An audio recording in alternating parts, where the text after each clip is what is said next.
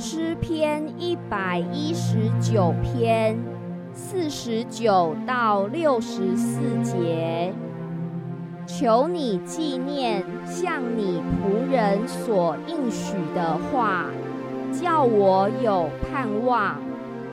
这话将我救活了，我在患难中因此得安慰。骄傲的人甚侮慢我。我却未曾偏离你的律法，耶和华，我纪念你从古以来的典章，就得了安慰。我见恶人离弃你的律法，就怒气发作，犹如火烧。我在世寄居，素来以你的律例为诗。歌，耶和华，我夜间纪念你的名，遵守你的律法。我所以如此，是因我守你的训词。耶和华是我的福分。